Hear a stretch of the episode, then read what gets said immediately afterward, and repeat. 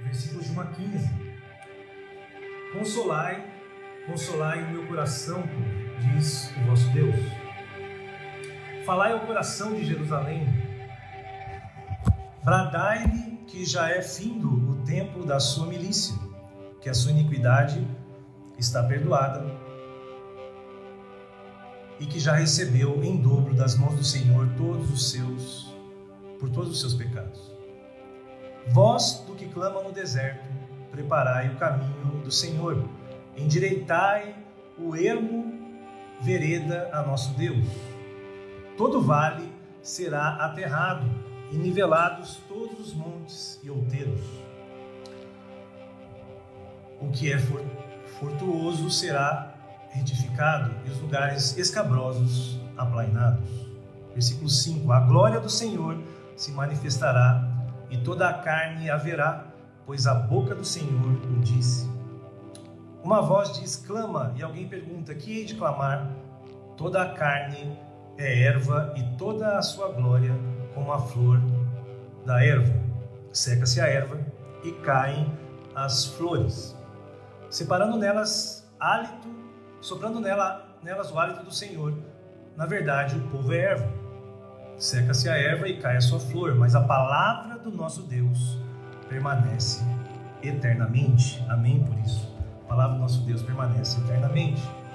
Versículo 9: Tu, ó Sião, que anunciais as boas novas, sobe ao monte alto, tu que anuncias boas novas a Jerusalém. Ergue a tua voz fortemente. Levanta, não temas, e dize à cidade de Judá: Eis aí está o vosso Deus. Eis que o Senhor Deus virá com poder e o seu rastro dominará. Eis que o seu galardão está com ele e diante dele a sua recompensa.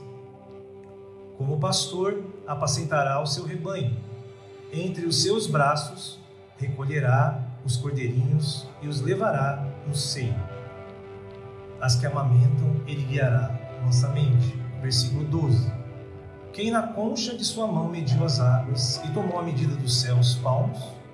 Quem recolheu na terça parte de um efa o pó da terra e pesou os montes em romana e os outeiros em balança de precisão?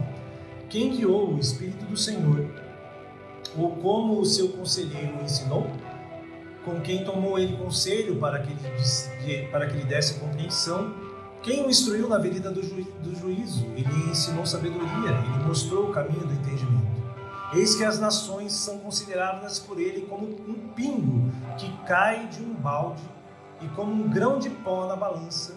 As ilhas são como um pó fino que se levanta diante dele.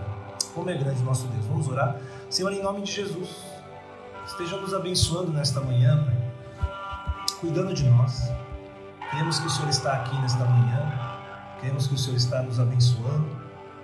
E agora, Pai, que lemos a Tua palavra, que essa palavra chegue ao coração de cada um que está participando ou ainda vai assistir essa transmissão.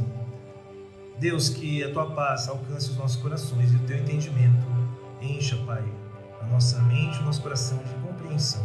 Em nome de Jesus. Amém.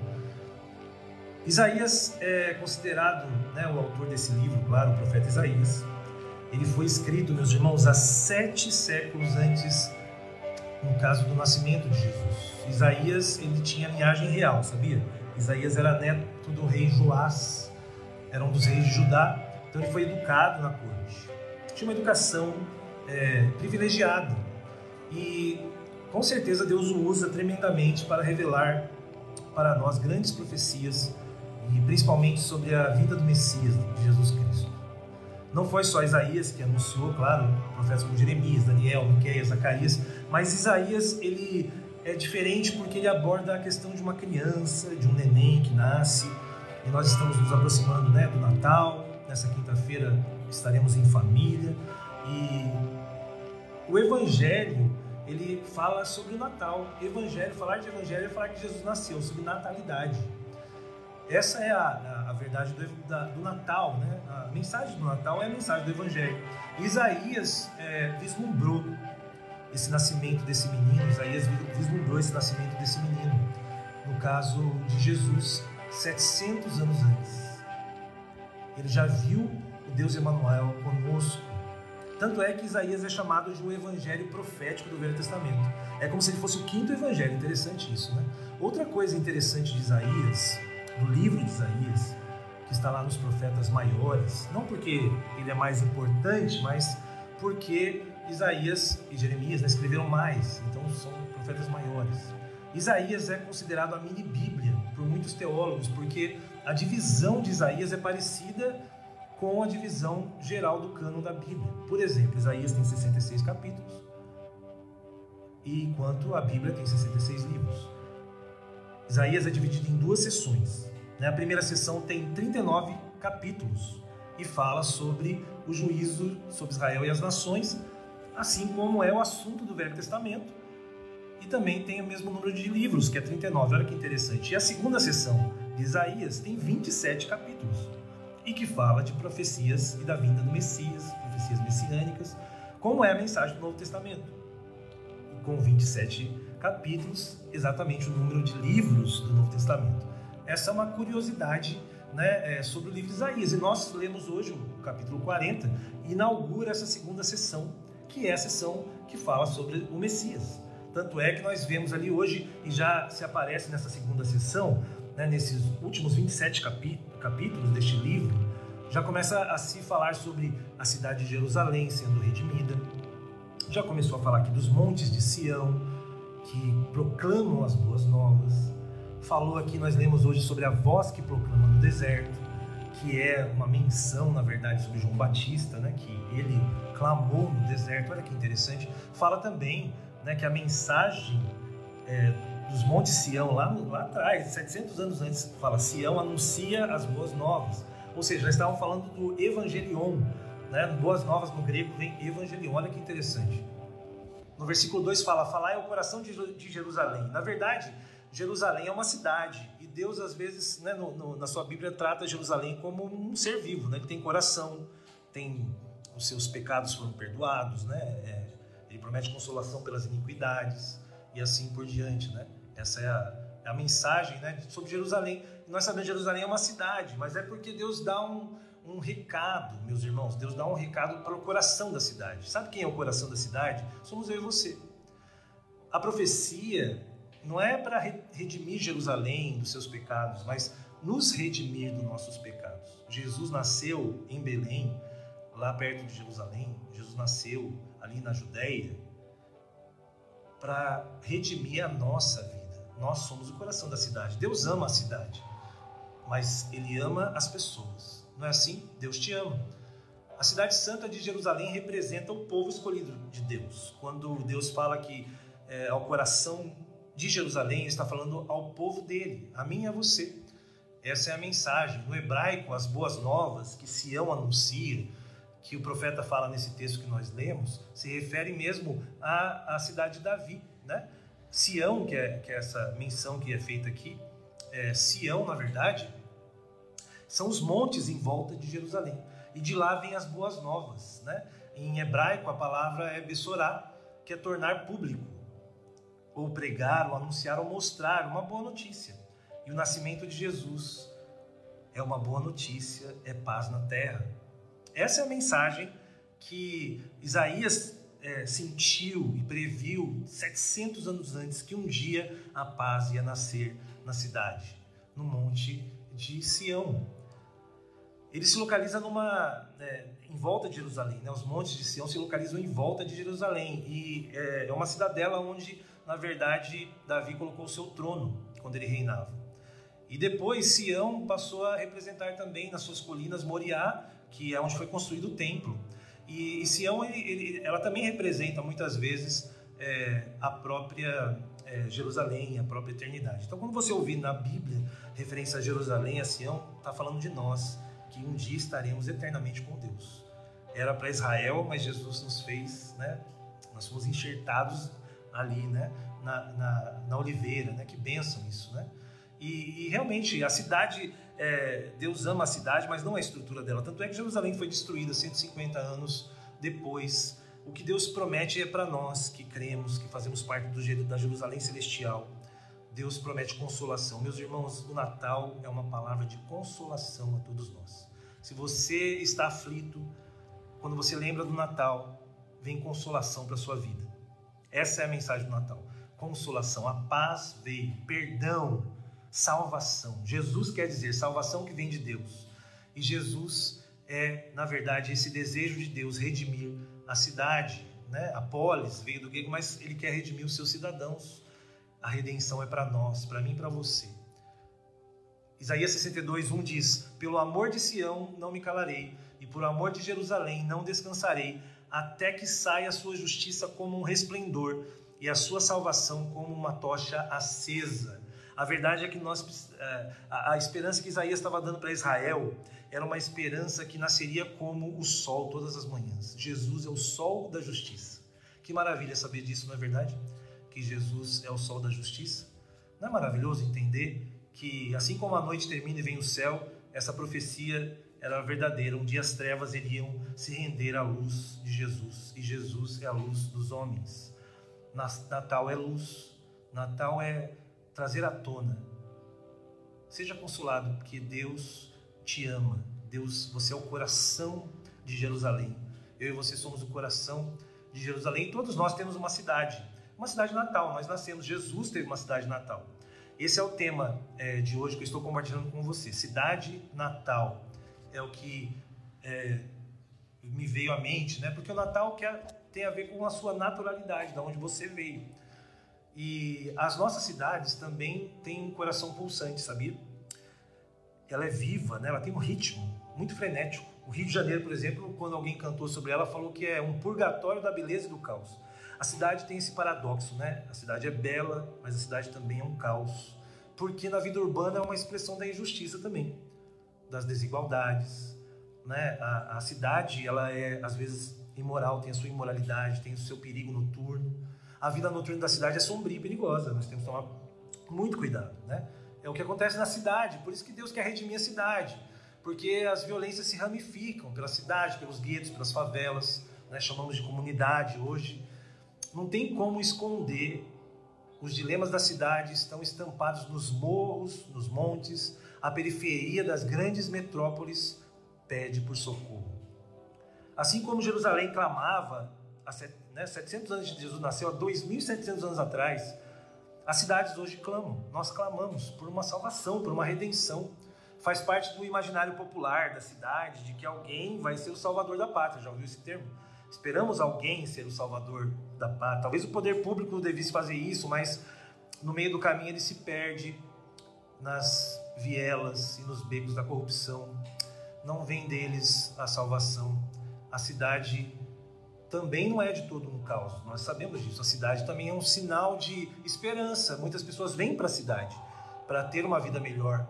A cidade também acolhe, a cidade sustenta, é o símbolo de relacionamento, de progresso. Então a cidade representa também né, é, esses paradoxos, né, o sonho e o caos. Mas Deus está preocupado é com o coração da cidade. Não é maravilhoso saber disso? Que Deus está preocupado com você, porque, como eu disse, o coração da cidade somos nós. O coração de Jerusalém é o povo escolhido. Nós somos o coração da cidade. Jesus nasceu para nos alcançar. E nós vivemos, muitos de nós, né, os brasileiros moram, na sua maioria, nos centros urbanos, como Campo Grande. 84,72%, segundo o IBGE, né, é, na verdade, moram hoje nos centros urbanos. E a igreja urbana, nós que estamos na cidade, nós deveríamos ser protetora da cidade, como os montes de Jerusalém, porque a igreja é essa Sião que anuncia as boas novas. No texto de hoje nós falamos que de Sião vêm as boas novas. E da igreja deve vir as palavras de vida eterna, não é assim? É, eu gosto muito da visão do pastor Timothy Keller, que fala que a igreja na cidade precisa se unir. Ela precisa realmente é, voltar os olhos né, para a união. Para que, porque não é uma igreja que salva, que, que leva a salvação para uma cidade, mas várias igrejas. Cada igreja tem o seu papel. Você tem o seu papel, eu e todas as igrejas. Nós precisamos nos unir.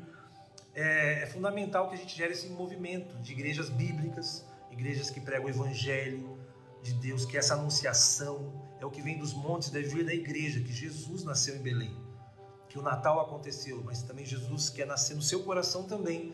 Jesus também morreu numa cruz E ele salvou, e não é por mérito seu, mas é porque Jesus, é, é pela graça de Cristo. Essas igrejas precisam ter essa mensagem.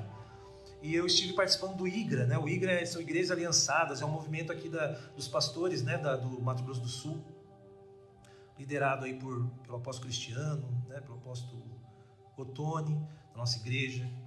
E eu vi que a visão é a mesma, essa visão de união de igrejas, independente da denominação. Né? É, eu aprendi ali essa visão também, reforcei que é importante a gente buscar a união em Cristo, a unidade do Espírito e a comunhão entre o corpo de Cristo, os irmãos. Essa é a plataforma, gente.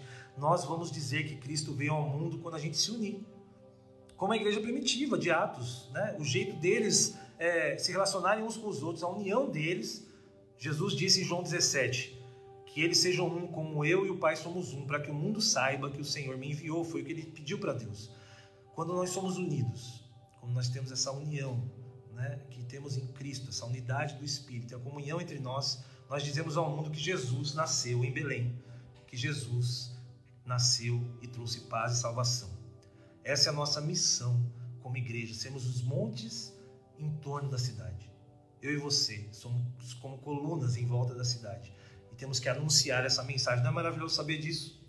Não é maravilhoso saber que o plano de Deus, se voltamos para o texto de Isaías, o plano de Deus era redimir a cidade. Não é maravilhoso saber disso, que é redimir o coração da cidade. A vontade, se a vontade de Deus era redimir Jerusalém, a vontade de Deus é redimir todas as cidades de todas as nações. Isso é maravilhoso. Jerusalém foi destruído, né? 150 anos depois desse, desse livro ser escrito. A Babilônia destruiu o templo, destruiu as muralhas de Jerusalém, levou o povo cativo 70 anos. Mas Deus diria e disse que ia redimir Jerusalém. Sabe por quê? Porque não é estrutura, não é concreto, não é argamassa, não é ferragem. Nós somos o coração que seremos redimidos. Onde estivermos, a redenção será para nós, para aqueles que creem é isso que nós entendemos. Por isso nós lemos hoje, antes de orar, Jeremias 29, procurar a paz da cidade. Sabe qual era a cidade que estava sendo ali é, fruto da oração do povo, que Deus falou para Jeremias orientar o povo de Deus para orar pela cidade de Babilônia, que é chamada a grande meretriz. Ele diz, procurai a paz da cidade para onde vos desterrei, ou seja, para onde levei vocês cativos, e orai por elas, porque a sua paz é na sua paz que terei paz. Ou seja, a gente precisa orar pela cidade se, se, se Deus está aqui orientando o povo a orar pela Babilônia, quanto mais nós orarmos por Campo Grande. É isso que nós cremos que deveríamos fazer. Então, o próprio Messias, como Deus ama a cidade, Jesus nasceu numa cidade, Jesus tinha uma cidade natal, Jesus nasceu em Belém, e ele nasceu, nasceu uma criança. Essa mensagem de como uma criança vai salvar uma cidade em caos, porque Jesus é maravilhoso. Jesus é a salvação que vem de Deus e ele se torna o coração da cidade. Não é maravilhoso saber disso? que Jesus se torna o coração da cidade, porque se, a, se o coração da cidade somos nós, quando Deus encarna, ele se torna, através de Jesus, o coração da cidade. Que maravilha entender que Jesus nasceu numa cidadezinha simples de Belém. Está lá em Miqueias 5,2. E tu, Belém Efrata, pequena demais para figurar como grupo de milhares de Judá, de ti sairá o que há de reinar em Israel, e cujas origens são desde os tempos antigos desde os dias da eternidade. Que maravilhoso saber que Jesus nasceu em Belém. Estaremos aí lembrando disso na próxima quinta-feira, junto com os nossos familiares. Não esqueça de dizer: Jesus nasceu em Belém, mas ele quer nascer no seu coração também. Lembre disso. Belém quer dizer terra frutífera, casa do pão. Que cidade certa que Deus escolheu? Claro, Deus é perfeito. A cidade de Davi, a cidade de Belém, a cidade que é a casa do pão Deus nos dá o pão da vida. Que maravilhoso saber disso. Natal é satisfação, Natal é saciar a fome do povo, a fome de Deus. Natal é paz. E Jesus nasceu em Belém. O Espírito da graça de Deus não recai sobre concreto edificação. Eles, na verdade, o Espírito de Deus recai sobre pessoas, sobre carne, sobre a carne, sobre o coração. Deus quer derramar sobre nós o Espírito dele e a graça dele nesses dias, na nossa cidade de Campo Grande. Como Joel disse em Joel 2,28: E acontecerá depois que derramarei o meu espírito sobre toda a carne. Vossos filhos e vossas filhas profetizarão, vossos velhos sonharão e vossos jovens terão visões. Amém, aleluia. Essa é a promessa que aconteceu. Jesus nasceu. E depois que ele, ele estava ali em Jerusalém, né? Ele, ele, depois que ele, ele estava para. Ele ressuscitou. Né? Jesus ele ressuscitou ali, ele foi crucificado, mas ele venceu a morte. Glória a Deus por isso. Jesus falou para os seus discípulos: permaneçam na cidade, porque Deus ama a cidade. Deus ama o coração, Deus te ama. A mensagem do Natal é para a cidade.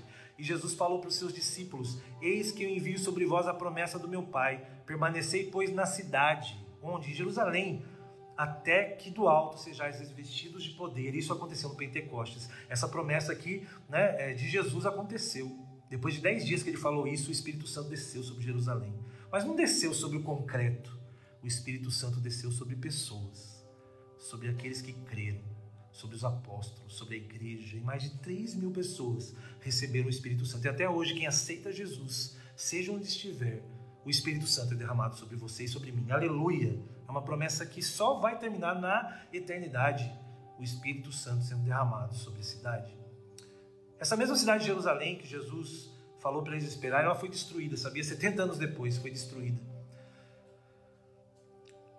O templo foi destruído. Hoje, hoje onde deveria ser na, na, ali nas colinas, né, de Sião, no Monte Moriá, onde estava o templo, hoje está, sabe o que é ali? Hoje você vai encontrar ali né, na verdade, a mesquita de Omar, que é a cúpula de pedra. O islamismo construiu ali né, a sua mesquita, onde era o templo. Por quê? Porque Deus não liga para a estrutura. Nós não estamos aqui, poderíamos e queríamos estar juntos, mas Deus ama pessoas, não quatro paredes. É interessante, a internet parece estranha, mas a virtualidade dela representa muito isso. Nós estamos juntos, cada um aqui, ouvindo, nós somos igreja. E que seja assim na sua na sua vida, porque Deus não abençoa, o Espírito não cai sobre estruturas físicas, mas cai sobre o coração da cidade. Homens e mulheres recebem Jesus. Que bênção saber disso. Jesus está presente na estrutura espiritual da cidade. Jesus é o coração da cidade. Também o fundamento que é Cristo. A cidade natal de todos nós não é deste mundo. A minha cidade e a sua cidade é espiritual. Nós somos forasteiros aqui. Essa é a nossa esperança. E assim eu vou caminhando para a conclusão dessa manhã tão abençoada em nossas vidas. Que eu pude estar aqui com alguns irmãos e que muitos irão assistir. Eu queria é, ir para a conclusão dessa palavra, lembrando que existe uma nova Jerusalém, existe uma promessa para você e para mim, uma nova Jerusalém. Está lá em Apocalipse 21, 1 e 2. Eu queria deixar esse texto para você aqui. Olha, vi no céu, vi novo céu e nova terra, pois o primeiro céu e a primeira terra passaram, e o mar já não existe. Vi também a cidade santa, a Nova Jerusalém, que descia do céu, da parte de Deus, ataviada como a noiva adornada para o seu esposo. Olha que promessa maravilhosa. Isaías prometeu a redenção. 700 anos antes de Jesus nascer, e disse que ele ia nascer numa cidade chamada Belém. Essa é a promessa da redenção da cidade. Isso o Espírito Santo falou para Isaías, mas para João, para o apóstolo João, na ilha de Patmos, 100 anos depois de Cristo, ele disse que nós teremos, na verdade, restauração. Meus irmãos, nós já fomos redimidos quando aceitamos a Jesus, mas a terra será restaurada, novos céus e nova terra. Aqui está dizendo que nem vai haver o mar. Spurgeon diz que quando fala que não vai haver o mar, na verdade o mar separa o homem de Deus o mar separa o homem uns dos outros. Nós estamos separados pelo mar.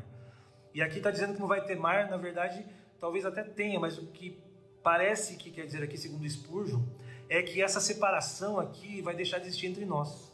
Nós não teremos mais separação porque seremos unidos na Nova Jerusalém.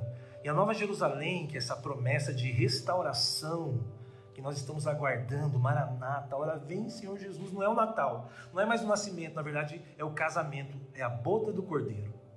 Meu irmão e minha irmã, Jesus vai vir e vai receber a nova Jerusalém, que somos eu e você espiritualmente, todos aqueles que acreditam em Jesus, o corpo de Cristo invisível, a igreja invisível de Cristo, será recebida dos céus espiritualmente como uma nova Jerusalém. Essa é a nossa promessa. O Natal, nós estamos lembrando, já aconteceu, mas a segunda vinda e a restauração completa, novos céus e nova terra está para vir. Que maravilha saber disso.